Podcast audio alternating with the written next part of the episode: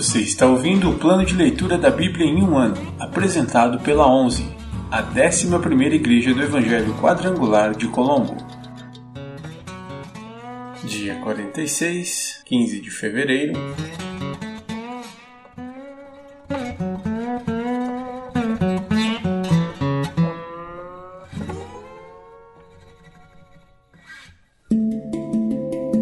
Novo Testamento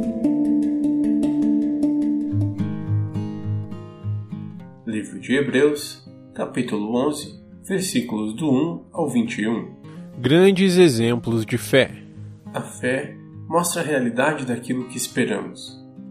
Ela nos dá convicção de coisas que não vemos. Pela fé, pessoas em tempos passados obtiveram aprovação.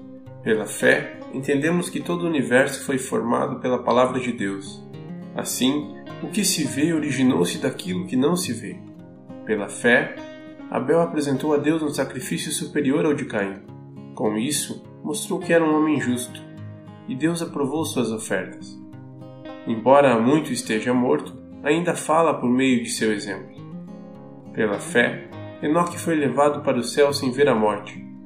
Ele desapareceu porque Deus o levou para junto de si, porque antes de ser levado, ele era conhecido por agradar a Deus.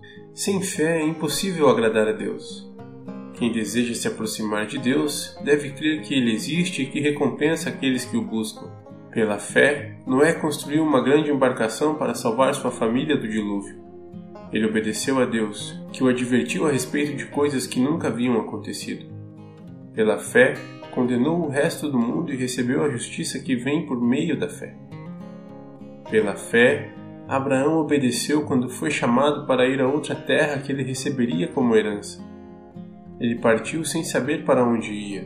E, mesmo quando chegou à terra que lhe havia sido prometida, viveu ali pela fé, pois era como estrangeiro, morando em tendas. Assim também fizeram Isaac e Jacó, que herdaram a mesma promessa. Abraão esperava confiantemente pela cidade de alicerces eternos, planejada e construída por Deus. Pela fé, até mesmo Sara, embora estéril e idosa, pôde ter um filho ela creu que Deus era fiel para cumprir sua promessa. E, assim, uma nação inteira veio desse homem velho e sem vigor. Uma nação numerosa como as estrelas do céu e incontável como a areia da praia. Todos eles morreram na fé e, embora não tenham recebido todas as coisas que lhe foram prometidas, as avistaram de longe e de bom grado as aceitaram. Reconheceram que eram estrangeiros e peregrinos neste mundo. Evidentemente, quem fala desse modo espera ter sua própria pátria. Se quisessem, poderiam ter voltado à terra de onde saíram, mas buscavam uma pátria superior, um lar celestial. Por isso, Deus não se envergonha de ser chamado Deus deles, pois lhes preparou uma cidade. Pela fé, Abraão, ao ser posto à prova, ofereceu Isaque como sacrifício.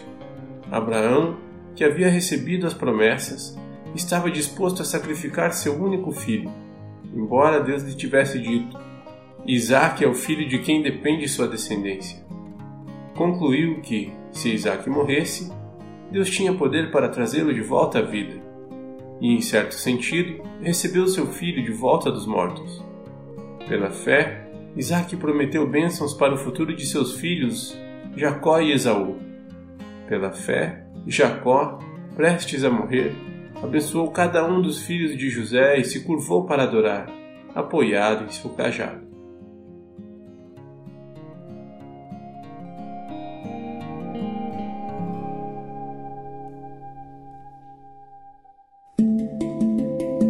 Antigo Testamento Pentateuco ou Torá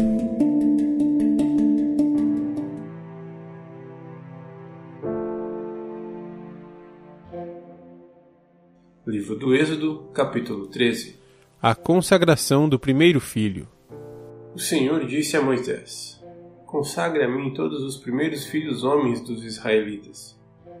O primeiro filho de cada família e a primeira cria dos animais me pertencem. Então Moisés disse ao povo: Este é um dia a ser lembrado. É o dia em que vocês deixaram o Egito, onde eram escravos.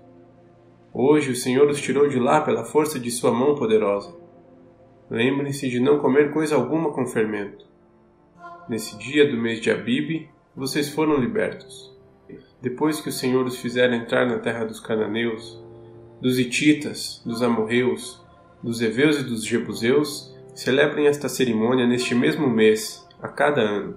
Ele jurou a seus antepassados que lhes daria essa terra, uma terra que produz leite e mel com fartura. Durante sete dias vocês deverão comer pão sem fermento. No sétimo dia, façam uma festa ao Senhor. Comam pão sem fermento nos sete dias. Nesse período, não deverá haver nenhuma comida fermentada nem a mínima quantidade de fermento dentro do seu território. No sétimo dia, cada um explique a seus filhos: Hoje celebro aquilo que o Senhor fez por mim quando saí do Egito. Essa festa anual será um sinal visível para vocês, como uma marca gravada na mão ou um símbolo colocado na testa. Ela servirá para lembrá-los sempre de manter as instruções do Senhor em seus lábios, pois o Senhor os resgatou do Egito com mão poderosa. Portanto, cumpram a ordem de realizar a festa a cada ano na data estabelecida. É isto que farão quando o Senhor cumprir o juramento dele a seus antepassados. Quando ele lhes der a terra onde hoje vivem os cananeus, apresentem ao Senhor todos os primeiros filhos homens e todos os machos das primeiras crias, pois pertencem ao Senhor. Para resgatar a primeira cria dos jumentos, entreguem ao Senhor, como substituto, um cordeiro ou um cabrito, Caso não resgatem o um animal, terão de quebrar o pescoço dele. Quanto aos primeiros filhos homens, será obrigatório resgatá-los. No futuro, seus filhos lhes perguntarão: O que significa tudo isso? E vocês responderão: Com a força de sua mão poderosa, o Senhor nos tirou do Egito, onde éramos escravos. Faraó se recusou teimosamente a nos deixar sair. Por isso o Senhor matou todos os primeiros filhos homens da terra do Egito e também os machos das primeiras crias dos animais. É por isso que hoje sacrificamos todos os machos das primeiras crias ao Senhor, mas sempre resgatamos os primeiros filhos homens. Essa cerimônia será como uma marca gravada na mão ou um símbolo colocado na testa. É uma lembrança de que a força da mão poderosa do Senhor nos tirou do Egito. O desvio pelo deserto. Quando por fim o Faraó deixou o povo sair, Deus não os conduziu pela estrada principal que corta o território dos filisteus, embora fosse o caminho mais curto. Deus disse: Se eles tiverem de enfrentar uma batalha, pode ser que mudem de ideia e voltem ao Egito. Por isso, Deus fez o povo dar a volta pelo deserto, rumo ao Mar Vermelho. Assim, os israelitas saíram do Egito como um exército preparado para marchar. Moisés levou consigo os ossos de José, pois José havia feito os filhos de Israel jurarem, dizendo: Deus certamente virá ajudá-los. Quando isso acontecer, levem meus ossos daqui com vocês. O povo saiu de Sucote e acampou em Etã, à beira do deserto. O Senhor ia diante deles.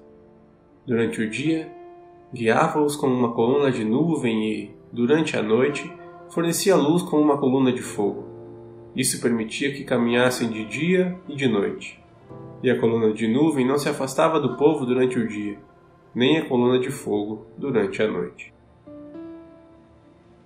Livro do Êxodo, capítulo 14 O Senhor disse a Moisés: Ordene aos israelitas que deem a volta e acampem em Piairote, entre Migdol e o mar. Acampem ali, à beira do mar, em frente a Baal Zephon. O faraó pensará: os israelitas estão vagando perdidos prisioneiros do deserto. Mais uma vez, endurecerei o coração do faraó, e ele os perseguirá. Planejei tudo isso para mostrar minha glória por meio do faraó e de todo o seu exército. Então os egípcios saberão que eu sou o Senhor. E os israelitas assim fizeram. Os egípcios perseguem Israel.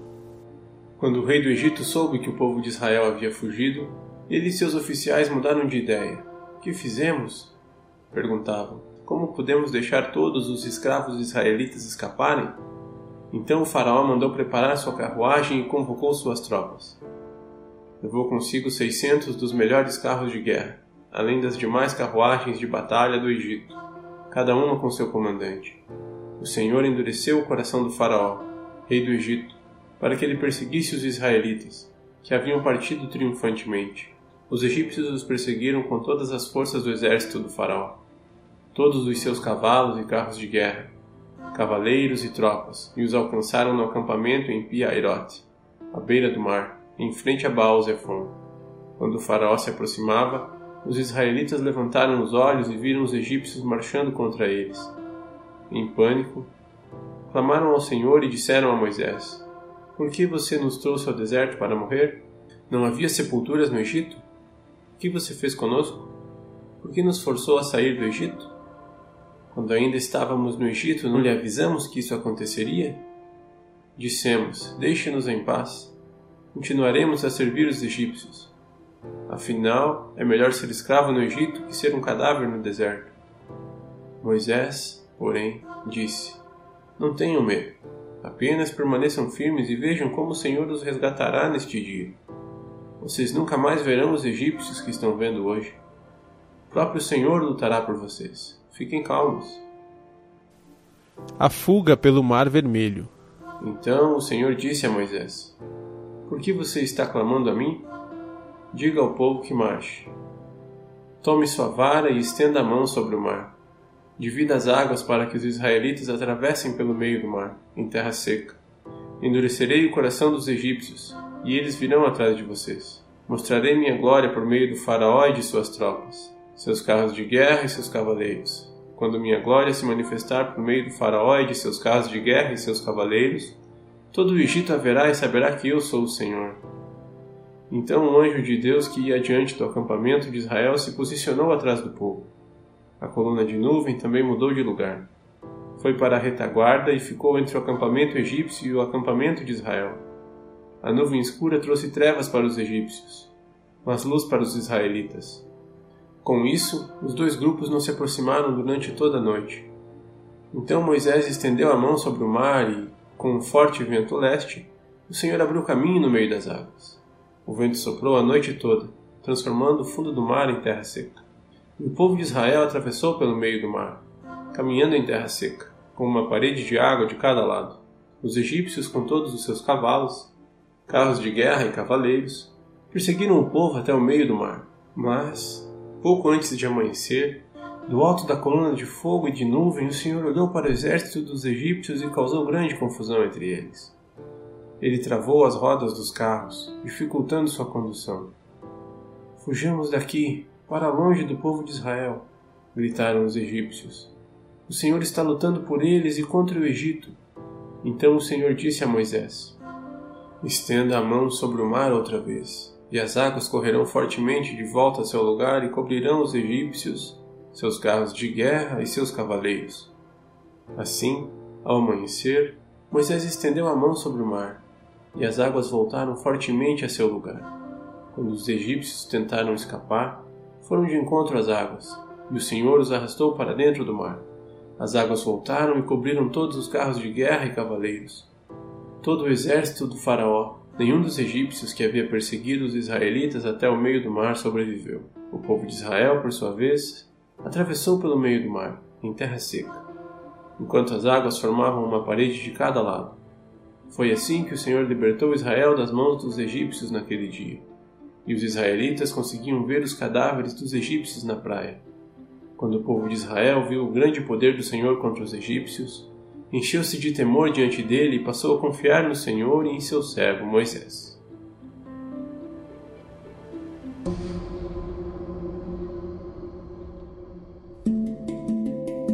Livros poéticos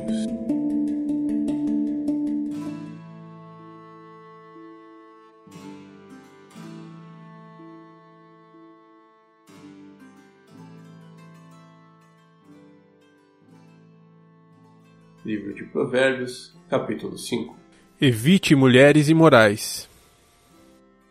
Meu filho, preste atenção à minha sabedoria. Ouça bem meu conselho prudente. Assim você mostrará discernimento, e seus lábios expressarão o que aprendeu. Pois os lábios da mulher imoral são doces como mel, e sua boca é mais suave que azeite. No fim, porém, ela é amarga como veneno e afiada como uma espada de dois gumes. Seus pés descem para a morte. Seus passos conduzem direto à sepultura, pois ela não se interessa pelo caminho da vida. Não se dá conta de que anda sem rumo por uma trilha tortuosa. Portanto, meu filho, preste atenção. Nunca se desvie do que irei lhe dizer. mantenha distância dessa mulher. Não se aproxime da porta de sua casa. Se o fizer, perderá sua honra e entregará a homens impiedosos tudo o que conquistou. Estranhos consumirão sua riqueza, e outros desfrutarão o fruto de seu trabalho. No final, você gemerá de angústia quando a doença lhe consumir o corpo. Dirá: Como odiei a disciplina! Se ao menos não tivesse desprezado as advertências. Por que não ouvi meus mestres? Por que não dei atenção aos que me instruíam? Cheguei à beira da ruína total. E agora todos saberão de minha vergonha. Beba a água de sua própria cisterna. Compartilhe seu amor somente com sua esposa. Por que derramar pelas ruas a água de suas fontes ao ter sexo com qualquer mulher? Reserve essa água apenas para vocês. Não a reparta com estranhos. Seja abençoada sua fonte. Alegre-se com a mulher de sua juventude. Ela é a gazela amorosa, corça graciosa, que os seios de sua esposa o satisfaçam sempre e você seja cativado por seu amor todo o tempo. Porque, meu filho, se deixar cativar pela mulher imoral ou acariciar os seios da promíscua? Pois o Senhor vê com clareza o que o homem faz e examina todos os seus caminhos. O perverso é cativo dos próprios pecados. São cordas que o apanham e o prendem. Ele morrerá por falta de disciplina e se perderá por sua grande insensatez.